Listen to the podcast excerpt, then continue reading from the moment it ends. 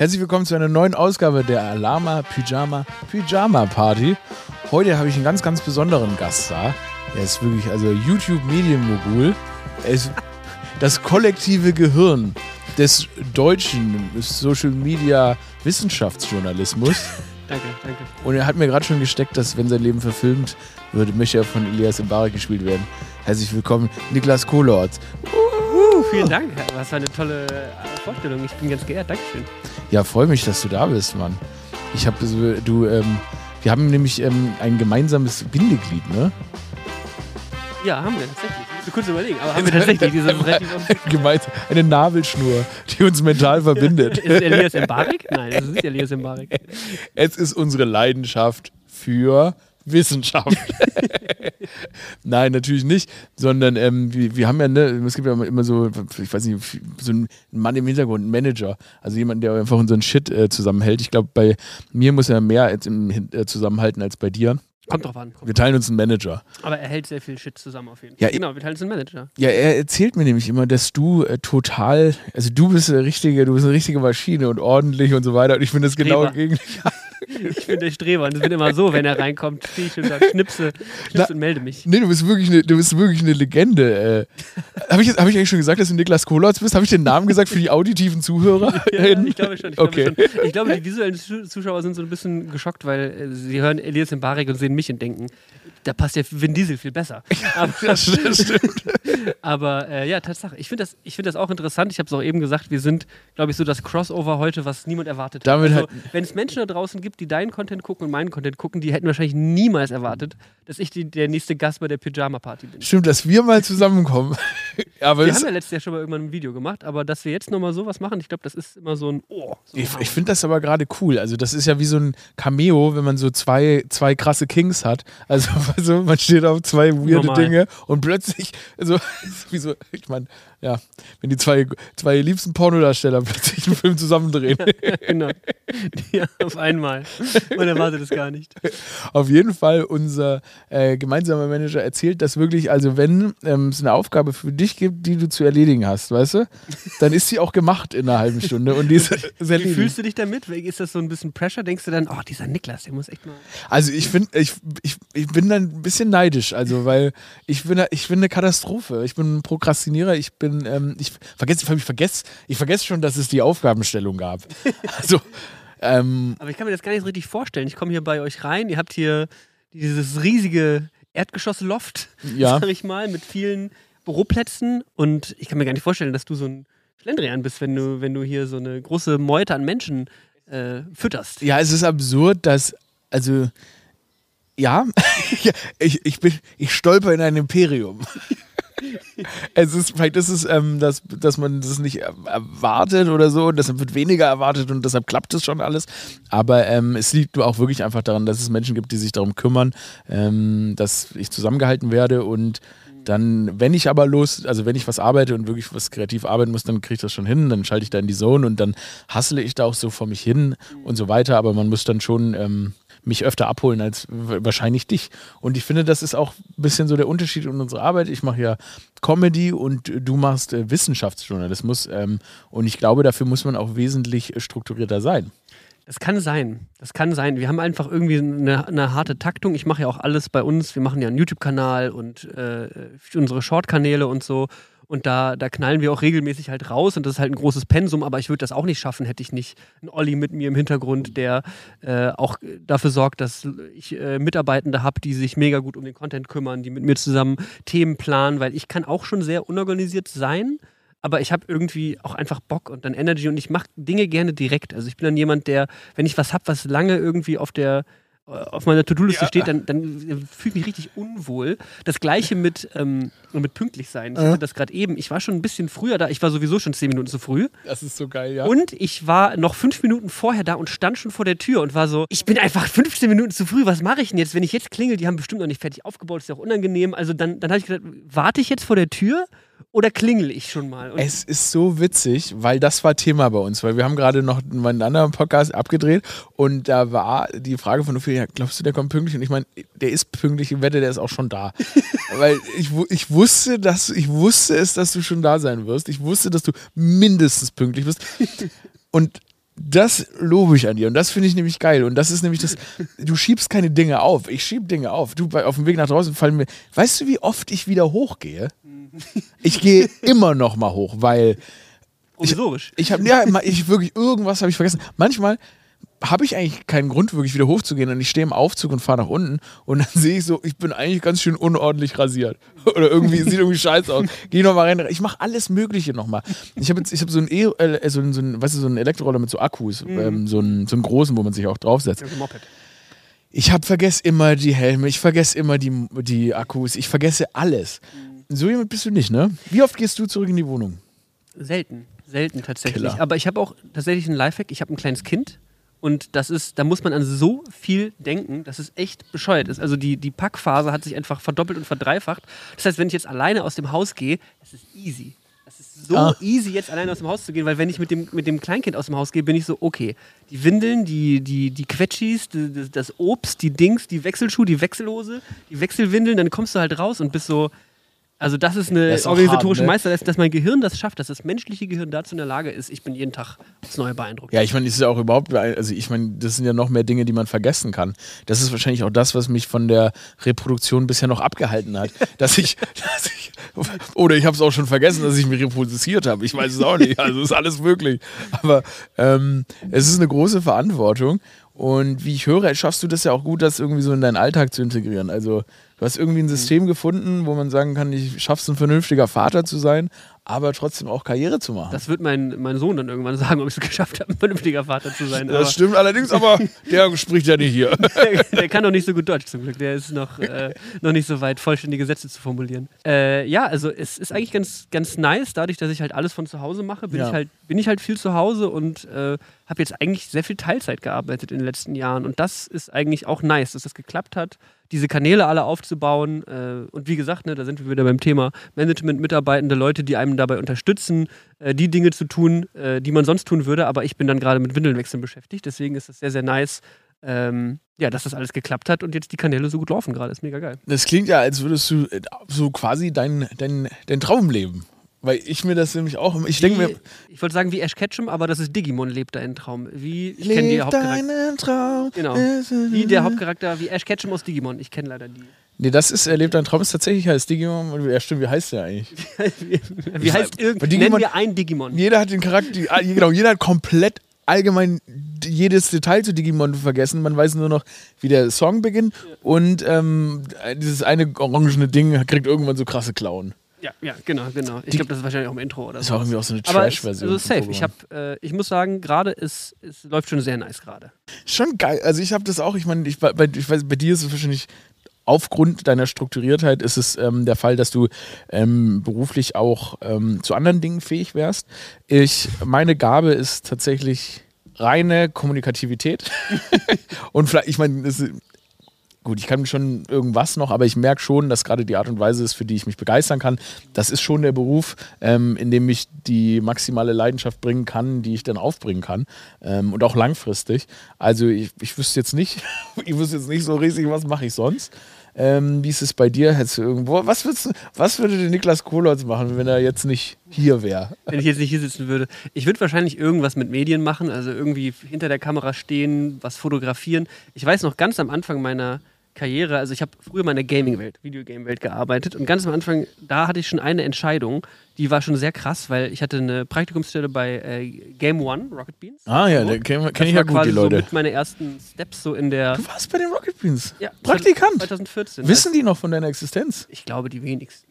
Nee, aber, also, aber die Jungs, wissen die das noch? Ja, ja, genau. Also ich habe auch noch ein bisschen Kontakt mit denen oder ich spreche mal hier und da mit Leuten, die halt hinter der Kamera was zu tun Da haben. können wir mal zusammen Aber hinfahren als 2000 nächsten Trip. Das wird die nächste, der nächste große unerwartete Crossover. Aber das ist ja tatsächlich auch un- äh, unsere Schnittstelle, weil ich war ja, ich glaube, ähm, ich war ja so 2005, 14 tatsächlich, glaube ich, das erste Mal bei den Rocket Beans als Gast Ah, und ja, war da immer mal wieder ähm, dabei. Florentin Will und ich waren da und dann, weil ich bin ja mit Florentin Will und Lars Paulsen damals in dieser Frank Elstner Masterclass gewesen und die sind ja dann da beide, haben da beruflich angefangen.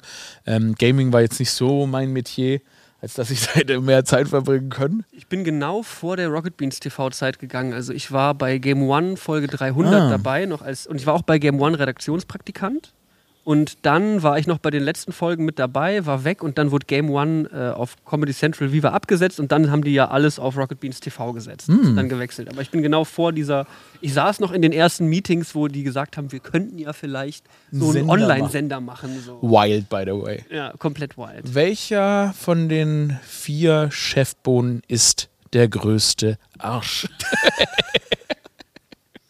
Alles gleich große Arschlöcher, muss man da sagen, um also zu bleiben. vor allem mit Jen. Eddie, die, Alles wundervolle Menschen. Spaß, das sind sehr nette Leute. Ach krass, und dann ähm, hast du dich im, im Gaming-Genre und da hättest du dir vorstellen können zu Genau, bleiben. also es war, es war, ähm, weil in der ersten Woche ähm, hatte ich da eben angefangen und habe mich parallel noch bei einem anderen Praktikum beworben und zwar bei Paul Ripke. Dicker. all people. Und der hat mir dann in der ersten Woche auch eine Antwort geschickt und war so, ja, hey, was machst denn du nächste Woche? Und das ist so eine, ich glaube, das ist so ein, Ripke, Alter. das ist so ein, so, ein, so, ein, so ein Ort, wo wahrscheinlich, es war wirklich nur so eine einzeilige E-Mail, ich habe die wahrscheinlich noch irgendwo. Entweder viele schöne Frauen kennenlernen oder viele verschwitzte Männer. Da- Und du hast dich für die verschwitzten Männer entschieden. Das ist ja, also komm, also, that's my boy. Das ist ehrliches Interesse an Gaming, ey, wirklich. Also, für wirklich. den Grind. für den Grind. Sonst würde ich jetzt wahrscheinlich in L.A. sitzen, weil mit Wirklich. Paul Ripke am Pool sein, um deine Frage zu beantworten, würde ich jetzt heute nicht hier sein. komplett verwirrt. Ich hätte, mein Leben wäre wesentlich besser, wenn ich das hier nicht gemacht hätte. Also, Paul, ja, es wäre wesentlich mal etwas rein. Sag das nicht meiner Frau und meinem Sohn. Würde es irgendwie krasse. Stimmt eigentlich. Ey, Paul Ripke, wirklich, niemand, nie, niemand reibt Deutschland so sehr unter die Nase, dass er hübsche Frauen kennt als Paul Ripke, wirklich. Äh, ich, mir ist was Absurdes aufgefallen. Das war witzig, weil ich habe, ähm, neulich sagt so jemand, hast du, ich so, ist eigentlich Paul Ripke tot? Frage ich so. Und dann, Ripke? dann so, ja, wieso? Ja, ich weiß nicht, man hört gar nichts mehr von dem. Die so, hä? Denn ist doch wie immer, Paul Ripke. Hört man nicht die ganze Zeit was von dem? Man gibt's doch überall. Ich so, hä, was labert ihr? Paul Ripke, der muss doch tot sein. Und dann google ich, ich so, hä, Paul Ripke. Dann habe ich festgestellt, Paul Ripke hat mich auf allen Channels blockiert. Nein. Ja, Paul Ripke hat mich auf allen Channels blockiert. Ist der Das, tot? Paul Ripke hat quasi, Man hört nichts mehr von dem. nee, ähm, und ich weiß gar nicht warum. Also ihr hattet nie eine direkte Auseinandersetzung? Ich habe den, ich hab geschrieben? den noch nie getroffen. Ich, klar, man, also es ist natürlich so, ich teile ja manchmal aus, wenn, aber aus Spaß, aber Paul Ripke, irgendwas muss ihm nicht geschmeckt haben. Also Paul Ripke, ähm, das hat mich verletzt. Also Paul, wenn du Vielleicht da... ist der großer Dressurreiten-Fan oder sowas, man weiß es ja nicht. Ich kann es mir auch vorstellen. ich kann es mir auch vorstellen. Ähm, ich weiß nicht, vielleicht fand er, fand er meinen Content nicht ästhetisch genug. Aber es war Ripki, ne? Mir, mir entgeht der ganze Content. Ich, wirklich, ich dachte mir so, ja, ich weiß nicht, wurde der ist ja irgendwie mit Lewis Hamilton im Formel-1-Wagen verunglückt oder so. Der, der, der Typ, Hinten drauf so. Paul Ripke lebt ja irgendwie seit dieser WM 2014, lebt er ja so ein, so ein krasses Leben. Ne? Da, du hättest ja 2014, das war doch WM-Jahr. Ich habe das auch nie gecheckt, wann der, ja, das war das Ja, da ich hättest du, da wärst, hättest du ja mit ihm nach, äh, wo haben wir, wo wurden wir Weltmeister? ähm, in Brasilien. Das war deine Chance, nach Brasilien zu fliegen mit Paul Ripke, mit, mit unseren Jungs rumzuhängen und dann. Und, weil, Äh, ja, und ich war mit den vielen verschwitzten Männern in, in der Dachetage von den Rocket Beans. du hast dich so bei den Rob. das Finale mit den Rocket Beans, kein Scheiß, ich habe das Finale bei den Rocket Beans oben Nein. in diesem Dach, in diesem Dachbüro geguckt. Und da, da habt ihr euch so gedryhammt und so Popel ins Gesicht geschmiert. Und Paul Ripke so mit Götze und Rihanna. Das hätte dein Leben sein können. Was zur Hölle? Hast du da nicht, also guck, ganz einfach, ganz ehrlich, als du dann da so saßt ne, und, und, die da so- Etienne und stinkt da so vor sich und hin. so den Prakti gesehen habe, den er dann statt, statt mir mitgenommen hat, der so über den Rasen ist mit dem Pokal in der Hand. er hält ihn hoch. Yogi im Arm. Und du armes Haus sitzt bei dem Beats. So. Bei 35 Grad Außentemperatur. Was für. Okay. Ich bin ganz ehrlich, weißt du was? Für die Entscheidung hat dir Karma jetzt deinen quasi jetzigen Erfolg gegeben, weil Ja. dieses, ich sage, die arme Sau, wirklich. Er hat die beste. Du hättest fucking Rihanna kennenlernen können. Rihanna. Vienna. Ja. Ja, ich weiß. Stattdessen bei. Simon Kretschmer unter der Achsel. Ja, wir sind Weltmeister. Ja, so ist er, so ist abgelaufen. Es kann gut sein, man weiß ja nie, was, was am Ende gewesen wäre, hätte man andere Entscheidungen getroffen. Ich habe mich dann damals dafür entschieden, weil ich schon bei den Rocket Beans im Büro saß und schon dachte, ich habe jetzt hier schon committed, jetzt wechsle ich nicht nochmal. Ja, ich weiß gar nee. nicht, wo das gewesen wäre, ob das auch in Hamburg oder Berlin gewesen wäre, keine Ahnung. Aber auf jeden Fall habe ich mich äh, ja, wie du sagst, für die, für die Männer entschieden. Und für, das, für die Gaming-Welt. Wahrscheinlich würdest du jetzt, du wärst wahrscheinlich du wärst jetzt so ein richtig abgeballerter Typ in L.A. so Dan Bilzerian. Hättest Steroid, so Steroid. Wäre der Liver King auf jeden Fall.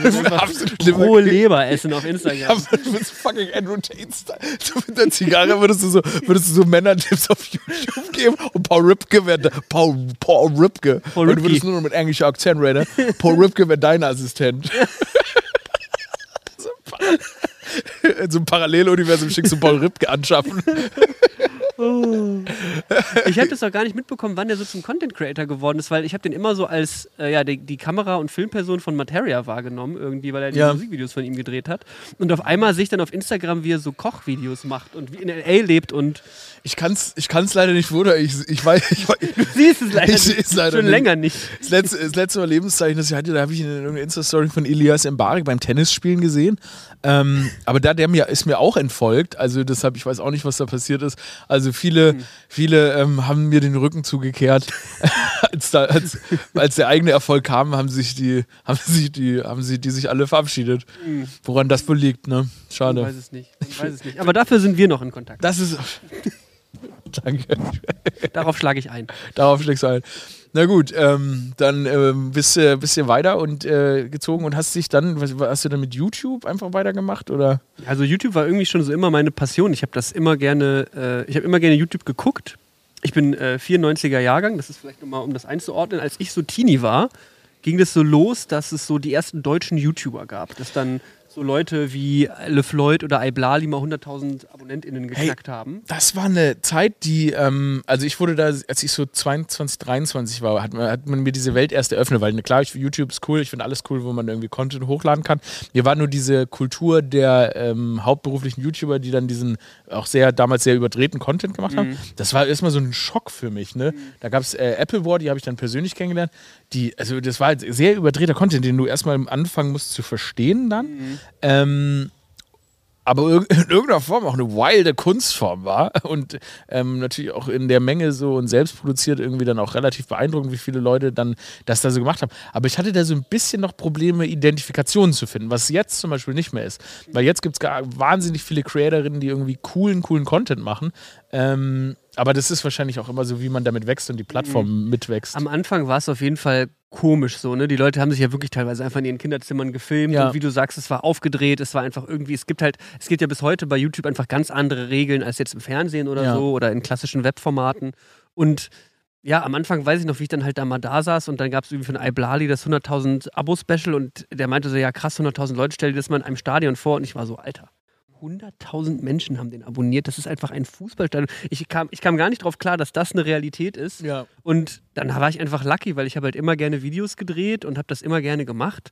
Und dass ich dann irgendwann mit meinen eigenen Kanälen das auch mal so erreichen würde und dass wir auch in einer Welt leben, die voll ist mit Videocontent. Ne? Also das ist einfach, Videocontent is where it's at right now und einfach Glück gehabt, dass mein großes Hobby das, das der, der gefragteste Content Aber das ist ja bei dir. 21. Jahrhunderts ist. Aber ich meine, es ist ja auch bei dir ähm, auch so der, der absolute, also ich, was ich halt besonders beeindruckend an deinem Content finde, es ist Wissenschaftscontent. Ähm, es ist Content, der sich wirklich mit Dingen auseinandersetzt, auf die man Bock hat, auf die man, die man Bock hat zu wissen.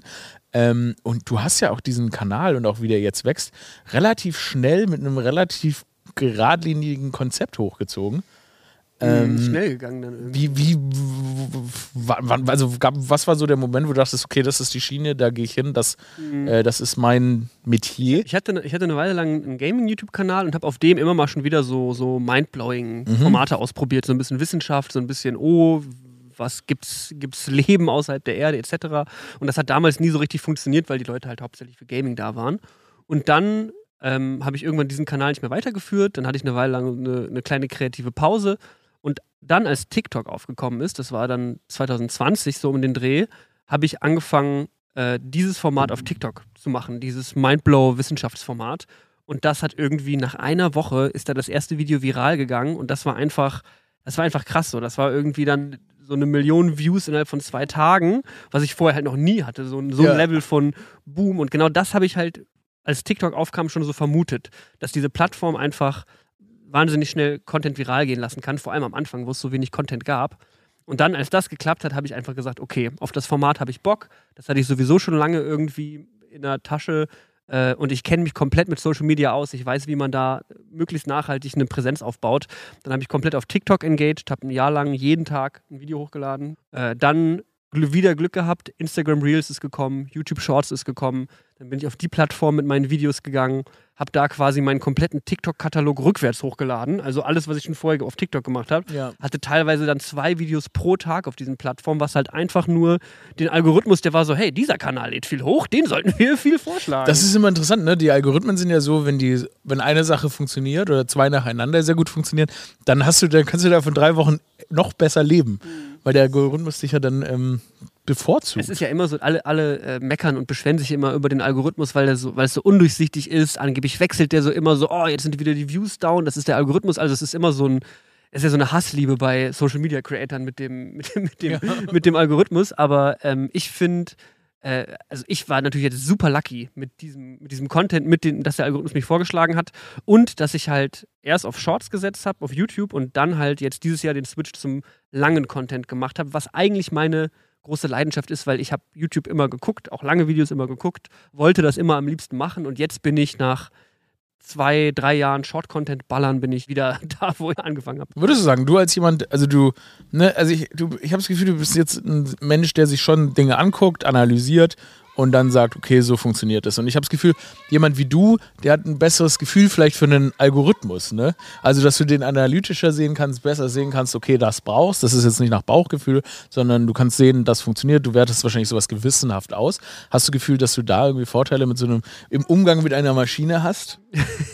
Ich weiß gar nicht so sehr. Also ich habe, ich habe, ich bin jetzt nicht so jemand, der sich jetzt so super tief in die Analytics rein, rein fuchst. Also wir reden im Team schon so über, über Analytics und, und Performance, aber ich habe das Gefühl, das Wichtigste für diese Algorithmen ist am Ende, dass das ein gutes Video ist. Mhm. Das war, dass das Video geguckt wird, das ist das allererste, das Wichtigste, dass es am besten bis zum Ende geguckt wird und dass Leute damit noch interagieren. Deswegen sagen ja auch äh, YouTuber, YouTuberinnen immer hier abonnieren, liken, smash den Abo-Button und kommentiert nochmal. Ich vergesse 15 das immer. Mal. Hey, smash den Abo- Abo-Button, dass ich kurz In diesem Sinne, falls ich es nachher wieder vergesse, smash bitte den Abo-Button. Also you heard it here first. smash the shit out of it.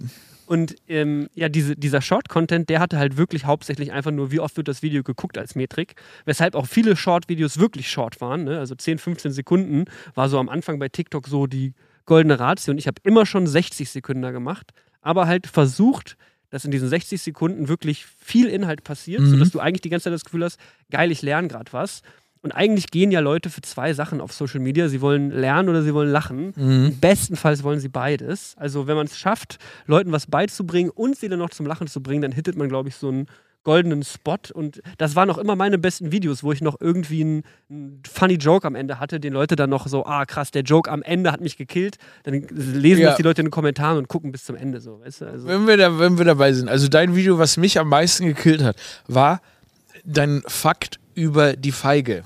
ja. Möchtest du den Fakt über die Feige sagen, bevor ich es tue? Ja. Weil du hast für mich die Feige zerstört. Ich bin, ich bin Vegetarier, aber du hast die Feige für mich Feige zerstört. zerstört. Also Feigenbäume werden von äh, äh, Wespen so richtig äh, befruchtet. Also ein, eine Feige kann erst wachsen, wenn eine Feigenwespe in der Blüte des Feigenbaums gestorben ist. Und deshalb sind Feigen nicht vegan, wenn man vegan aus diesem Blickwinkel betrachtet. Die Definition ist, glaube ich, nochmal anders. Also ich habe dann auch in der Vegan-Bubble dadurch ganz schön was losgetreten, weil die Leute waren so, nee, die sind voll wohl vegan, weil es ist ja auch, also äh, ich kann es ja auch verstehen, wenn du gerne Feigen isst, so ich will niemandem die Feigen ruinieren, das tut mir leid, aber... nee, ähm, du hast ja recht, du hast es ja nicht erfunden. ja, es ist halt, aber für, für jede Feige stirbt mindestens eine Wespe. Die ist aber dann so zersetzt in dieser Frucht, dass die faktisch nicht mehr da drin ist. Also du kannst, irgendwo werden noch Atome von dieser Wespe in der Feige drin sein, die du isst. Aber es ist jetzt nicht so, als würdest du so crunchy die egal, Flügel reinbeißen, wenn du auf die Feige beißt. Du, es ist ja auch, ich meine, du beißt ja jetzt auch nicht in die Kuh, wenn du ihre Milch trinkst, aber es ist,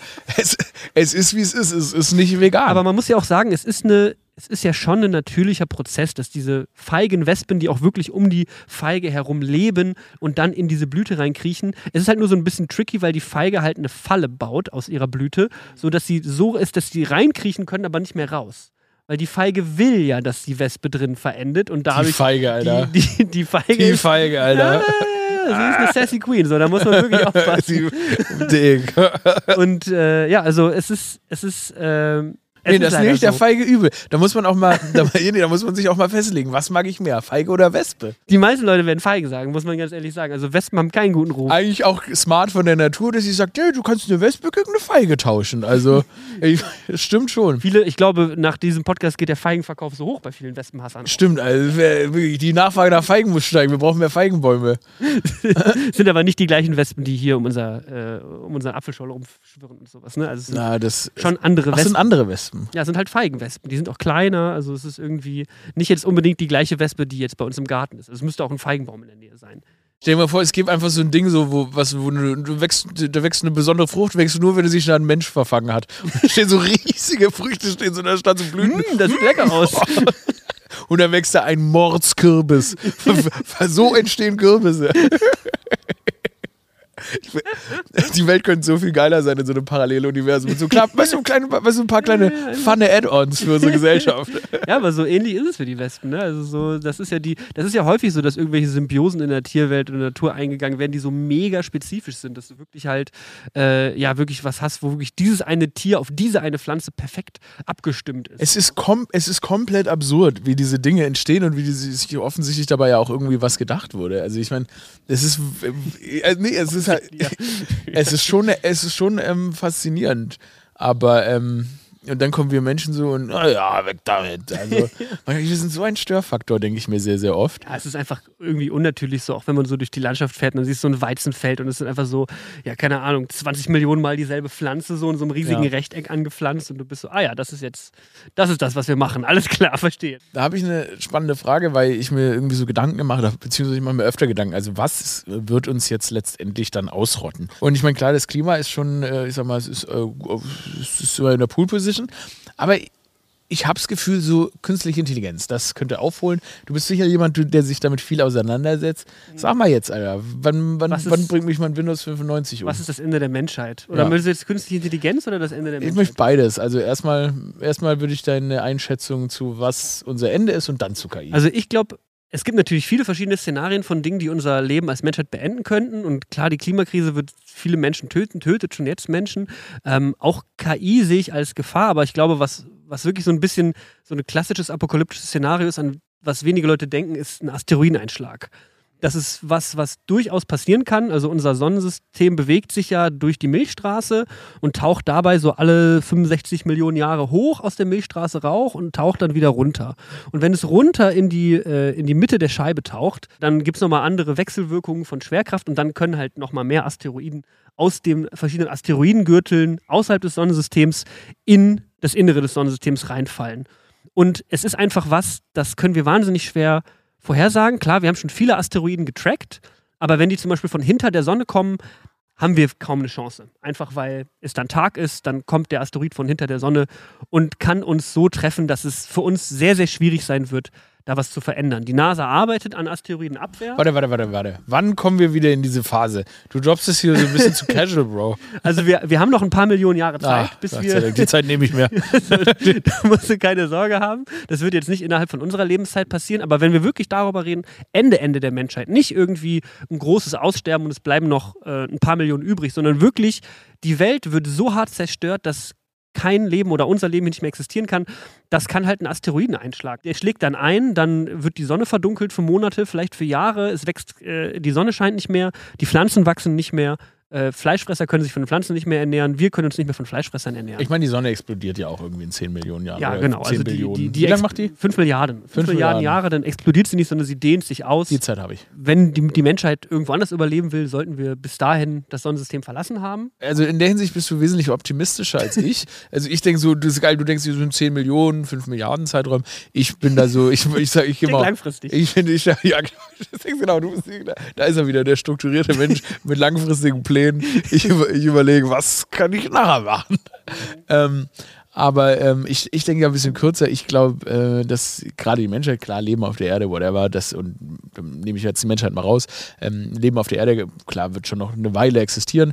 Ich glaube, der Mensch an sich, beziehungsweise die Zivilisation, die wir jetzt quasi erschaffen haben, aber das ist auch normal, dass die sich irgendwann ausrotten. Ich glaube, die hat einen sehr, sehr viel kürzeren Zeitraum Und ich habe so ein bisschen die neue Theorie oder das Neue, worüber ich aktiv nachdenke, ist, dass ich glaube, dass auch Leben das Planeten verlässt, beziehungsweise Bewusstsein das Leben verlässt, immer nur künstlich sein kann. Also ich bin der festen Überzeugung, dass wenn außerirdisches Leben, was wir jetzt mal Leben definieren würden, auf der Erde landet, das sind, das sind Maschinen, das sind künstlich erstellte Lebewesen. Das macht viel mehr Sinn, einfach weil sie die Fähigkeit hätten zu reisen. Äh, smart. Viel langfristiger zu reisen. Ne? Wir können ja immer, also 70 Jahre ist auch vorbei und da sind wir nicht weit gekommen im All. Ähm, und deshalb habe ich jetzt auch so die Vorstellung, dass wenn künstliches, also wenn Leben, also nicht Leben, sondern Bewusstsein, also Aliens quasi die Erde erreichen, dann sind das quasi Maschinen, programmierte Lebewesen und Lebewesen ist quasi falsch, die auch ein Bewusstsein haben, ob es programmiert ist oder nicht programmiert. Und die würden gar nicht nach unserem biologischen Leben gucken, sondern die würden gucken, wie weit ist denn die Maschinerie auf diesem Planeten. Und erst dann würden sie sich zu erkennen geben und schauen, ob sie dieses, diese künstliche Intelligenzen, die wir dann erschaffen haben, infiltrieren und das dann wahrnehmen. Das ist mega deep. Ja. Das ist mega deep. Das ja. ist ein mega guter Gedanke. An sowas habe ich tatsächlich auch noch gar nicht gedacht, dass man natürlich, wenn man sagt, okay, wir brauchen 40.000 Jahre bis zum nächsten Stern, was kein Mensch oder kein Generationen-Raumschiff wahrscheinlich überleben würde. Ja. Aber wenn du jetzt eine Maschine baust mit künstlicher Intelligenz drin, die hinfliegt, quasi die, die, die Maschine geht aus und sobald sie beim neuen Stern sind, klappen sie die Solaranlage wieder auf, dann geht die Maschine wieder an und ist so, ah ja, was mache ich jetzt? Und das wirklich Spannende an dem Gedanken ist, glaube ich, dass ähm, du theoretisch na, theoretisch könntest du es auch einfach senden. Du könntest Codes, du könntest Informationen senden, die quasi hier an Maschinen oder sonst was gesendet würden, wie wir Signale an andere Planeten schicken und so weiter. Das heißt, theoretisch müsstest du nicht mal in haptischer Form reisen, mhm. sondern du könntest einfach wie so eine fucking SMS könntest du einen Code senden, der sich dann hier ähm, quasi ver verbreitet. Da sind wir wieder beim Thema Künstliche Intelligenz. Also ich, es wird ja viel davor gewarnt und wir sind jetzt einfach, es ist einfach verrückt, dass wir dieses Jahr schon in dem Punkt sind, dass die KI die Fortschritte gemacht hat, die sie macht. So, also ja. wir, sind, wir, sind, wir sind noch lange nicht da, weil das jetzt irgendwie eine KI conscious ist oder sowas. Ne? ChatGPT denkt nur, wenn du es fragst. Ja, ja. Also es ist ja nicht so, dass würde ChatGPT jetzt hier sitzen und die die, die Übernahme der, dazu der Weltherrschaft planen dazu, der wird, wird JetGPT ja in unglaublichen Farmen wirklich von Menschen, die da sitzen, mit Content gefüttert, um überhaupt diese Dinge generieren zu können. Eben, ähm, eben, eben. Die auch wirklich tatsächlich, das sind tatsächlich auch Klickfarmen, die diese Plattform noch händisch füttern, habe ich heute einen Artikel gelesen. Aber trotzdem ist es ja so, dass ähm, es gewisse programmierte KIs gibt, die ja schon anfangen, Systeme zu umgehen, weil sie irgendwie die Entscheidung, dass sie jetzt ein System in Ruhe lassen, äh, als nicht die beste akzeptieren. Ich habe das Gefühl, da dribbeln wir uns selbst aus. Ich habe auch gelesen, dass diese KIs exponentiell schlauer werden. Was wahnsinnig, was wahnsinnig schnell ist, was wahnsinnig gefährlich ja. ist. Ja, es ist ja genau die, genau die Angst vor der künstlichen Intelligenz, dass wir jetzt eben eine KI erschaffen, gerade dabei sind, eine zu erschaffen, die so schlau ist wie wir. Ja. Und wenn wir erstmal eine haben, die so schlau ist wie wir, erschafft die eine, mit sich selbst, die schlauer ist als wir. Und das ist ja eigentlich der gruselige Punkt, ja. wo wir irgendwo äh, vor was stehen, was noch keiner ahnen kann. Und die Art und Weise, wie schnell das aktuell geht, zeigt mir irgendwie, dass wir das nicht verhindern können, dass das passieren wird, no matter what, weil jetzt gerade sind die Leute halt so, ja geil, ich lasse mir meine E-Mail von ChatGPT vorschreiben, damit ich das nicht selber machen muss oder so. Aber also gerade wird es ja eher für so Produktivitätshacks benutzt, aber äh, das, was wirklich daraus noch entstehen kann, das kann, glaube ich, niemals richtig absehen. Genau, das Problem ist ja auch, dass wir, also ne, wir, ich sage jetzt wir, aber ganz andere Leute, ähm, immer da, man ja auch da diesen, ne, diesen, diese Länderkonkurrenz hat. Ne? Die USA investieren in KI, China investiert in KI Russland und so weiter. Alle Länder investieren in ihre KIs und trauen sich nicht auf die Bremse zu treten und erstmal rauszufinden, wie man es ethisch korrekt einsetzt, weil sie natürlich nicht hinter die anderen zurückfallen wollen. Deutschland investiert in den Ausbau des Mobilfunknetzes. Das sind by the way. Ihr setzt auf Kabel nochmal ganz stark. Bei Kabelfernsehen. Na, das ist, weißt du, aber da tust du, da verletzt du schon mal niemanden. Du hilfst auch niemandem, aber du verletzt auch niemanden. Wir verlangsamen die Entwicklung von KI schon seit Jahrzehnten in Deutschland. Wir warnen davor. Die Experten und Expertinnen arbeiten dagegen, aktiv. Wahrscheinlich die, die schlauesten Aliens haben das gemacht, was sie sagen, sie schicken einen Code mit einem KI, mit einer KI auf die Erde und es ist einfach in so ein deutsches, deutsches In den, in den ICE zwischen Bielefeld und Hannover. Da ist die, die Keine Chance. Im ICE gestorben. Das ist einfach wenn, sie, wenn, sie, wenn sie eineinhalb Stunden früher in Bielefeld angekommen wäre, dann hätte sie schon weiterleiten können. Aber nee, das, einfach, Haben wir nicht geschafft. ja, ist einfach auch kein Internet auf der Strecke. So was willst du machen? Also, das kannst du eh nichts. Aber ist es nicht auch schön, mal nicht Vorreiter in einer möglichen zivilisationszerstörenden Sache zu sein? Weil das Eines der ersten Male für Deutschland, Ja, auch, ja. muss man an der Stelle sagen. ich meine, World War III is online, maybe. I don't know. Und wir so, Wo? warte, was, warte, warte. Entschuldigung. Muss ich mich bei Wifi on ICE einloggen oder bei DB on Jetzt ist WLAN? an DB on Eis gestorben, Alter.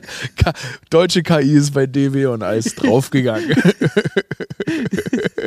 ja, ich sag mal, tatsächlich ist es wirklich faszinierend, ähm, wie Deutschland doch immer wieder in diesen gerade so, so Fragen einfach die hängen geblieben ist. Ich will jetzt nicht, ich weiß, ich will jetzt nicht in so einen Modus verfallen, wo ich sage, wir waren mal Vorreiter in Technik, wir haben das Auto erfunden und so weiter, so ein Scheiß. Aber jetzt ist es ja schon so, ähm, dass wir manchmal so eine leichte, ähm, ja, so eine Technologie, ähm, Technologie Phobie? Phobie haben oder auch nicht so richtig in der Lage sind, ähm, gute Ideen zu fördern. Was für mich damals, ich meine, ich möchte jetzt, das ist jetzt wirklich, ich, nee, das ist falsch, aber ich wollte eine Sache, dass wir, die, dass wir Vorreiter in diesem Impfstoff waren, das hat mich zum Beispiel irritiert. Das möchte ich jetzt aber auch dabei belassen, weil das ist, sonst kommen wir, sonst kriegen wir hier ganz andere Leute ran. Aber das hat mich zum Beispiel gewundert. Ja, mich auch. Das kann, ich glaube, das kann Da waren wir so, hä? Hä? Das haben wir gemacht. Okay, okay. muss man sagen. Also kann ich, kann ich auch nicht zu viel drauf ausführen, aber ich finde auch bei, bei Technologie immer so ein bisschen schade, wie wenig dann äh, innovative große Tech-Startups jetzt am Ende aus Deutschland kommen. Ja. Ne? Also mir fällt Soundcloud ein, Shopify. Ich meine, es mag an einem ganz einfachen Grund liegen. Ich weiß nicht, ähm, wer hier jetzt auch gerade so ne, im Startup-Hub Deutschlands, auch in Berlin-Mitte, aber auch in München mal in so einem Startup unterwegs war. Es ist dann doch einfach zu großen Teilen sind es ähm, blonde Männer in Tots mit engen Händen und gleichem Drogenproblem, die, die einfach ein bisschen zu geil drauf sind zwischen den Champagnerflaschen, die sich, sag mal so, die, die Startup-Branche in anderen Ländern ist dann schon so Nerds, deren Ding das ist. Und in Deutschland ist es dann oftmals äh, äh, auch ein bisschen Sylt mit dem Privatjet so. Ich sag mal, die, ich habe das Gefühl, die, die Sachen werden. Es Die, ist das Mindset. Auch. Genau, das, das ist genau. Mindset. genau, deutsche Startups sind Grindset. Grindset, bam. ich habe da neulich so ein Video gesehen. Ey Markus, du sitzt da so richtig geiler Style heute, ne? Wie jemand, ne? Schon dritte Generation, dritte Generation reich, dabei bist du erst First Generation Selfmade. Geil, oder? Und er so, ja Mann. So, das ist so. Das ist alles zu. Es geht zu schnell auf Sylt. Die Leute, die Leute, wenn, wenn Deutsche eine gute Idee haben, ne, noch bevor, bevor eine Sache programmiert ist, schon im Privatjet nach Sylt.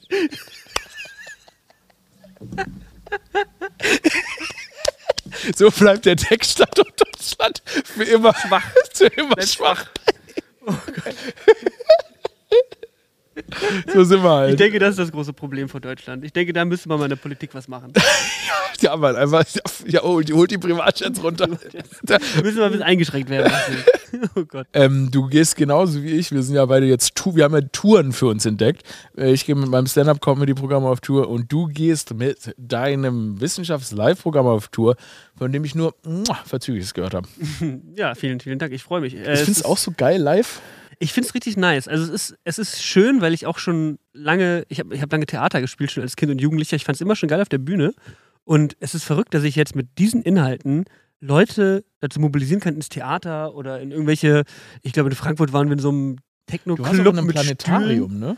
Genau, ich habe in Berlin im Planetarium auch schon mal gespielt, was natürlich eine geile Location für mich ist, weil ich halt dann auch die Kuppel nutzen kann und ja, übers Weltall rede so. Das ist leider immer nur sehr selten die Möglichkeit. Aber die, Tour hat richtig Bock gemacht. Ich hatte jetzt die erste, so wie du, jetzt im Frühjahr irgendwie, glaube ich. Ne? Genau. Ja, ähnlich. ich hatte es im Juni. Ah ja, im Juni, okay, genau. Bei mir war es so äh, Ende April, Anfang Mai. Und jetzt im November geht es wieder weiter, nochmal mit anderen Städten, kommt auch nochmal nach äh, Österreich und die Schweiz und so. Und äh, es ist mega schön. Also macht mega Bock live. Muss, muss dir bestimmt auch genauso. Nee, es ist so geil. Es ist das, ähm, ich muss sagen, es ist mit das Spaßigste, was ich je erlebt habe. Also ich hatte so viel Fun diese irgendwie. Es war so anstrengend, aber irgendwie ist es einfach geil und zu merken, dass es den Leuten gefällt, ist irgendwie so ein schönes Gefühl. Und es ist was ganz anderes als ein fucking Video hochzuladen und dann ein paar Ja. so so Kommis zu Das lesen. ist, das ist genau das Geile daran, die Leute mal live zu sehen, weil Ja. man sieht halt diese Analytics, man sieht die Altersstrukturen ja auch auf den Social Media Plattformen. Ist so, ah ja, okay, bei mir ist, bei mir ist so viel 13 bis 25, sag ich Mhm. mal. Also die meisten machen sich ja sowieso das älter. ist wild. Wir haben hier ganz verrückte Ganz Zielgruppen verrückt. Was ist so bei dir so die Al- Alters... es sind äh, hauptsächlich, also zu großen Teilen Frauen zwischen 25 und 35. Ah ja, okay. Ach krass, okay. Bei mir ist es nämlich auf YouTube ist es männlich auf jeden Fall der größte Teil. Ja. Ich glaube, YouTube ist auch vielleicht Ja, eine männliche YouTube ist Plattform so. männlich.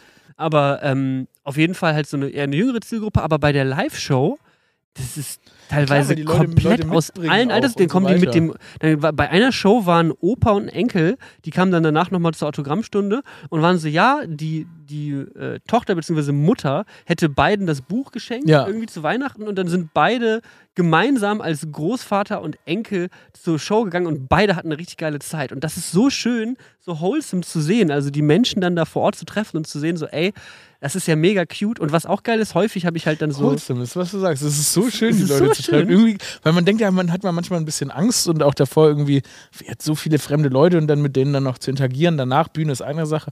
Aber es war einfach nur schön, es ist einfach nur cool. Und, und es ist halt, wie gesagt, so, man kann sich das nicht vor Augen führen, wenn du, du siehst 1000, 2000, 50.000 Likes oder Views Ja. auf einem Beitrag, was auch immer.